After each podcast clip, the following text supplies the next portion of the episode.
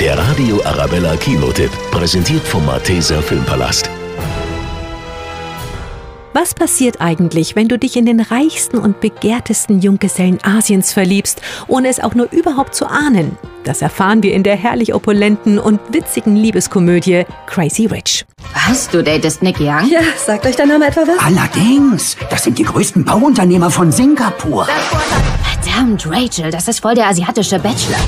Rachel und ihr langjähriger Freund Nick sind ein ganz normales Pärchen, das in New York lebt. Zumindest bis Rachel herausfindet, dass Nick einer der begehrtesten und reichsten Junggesellen Singapurs ist und eine sehr ehrgeizige Mutter hat, die sich für ihren Sohn alles andere als eine gewöhnliche Frau vorstellt. Wollen Sie nicht, dass Nick glücklich ist? Sie sind nicht das, was Nick braucht. Sie will mit mir auf Kollisionskurs gehen, weil sie denkt, ich würde im letzten Moment ausweichen. Aber du darfst nicht ausweichen. Du fährst auf sie zu und rufst. Verpiss dich, Bitch! Okay, vielleicht etwas weniger aggressiv.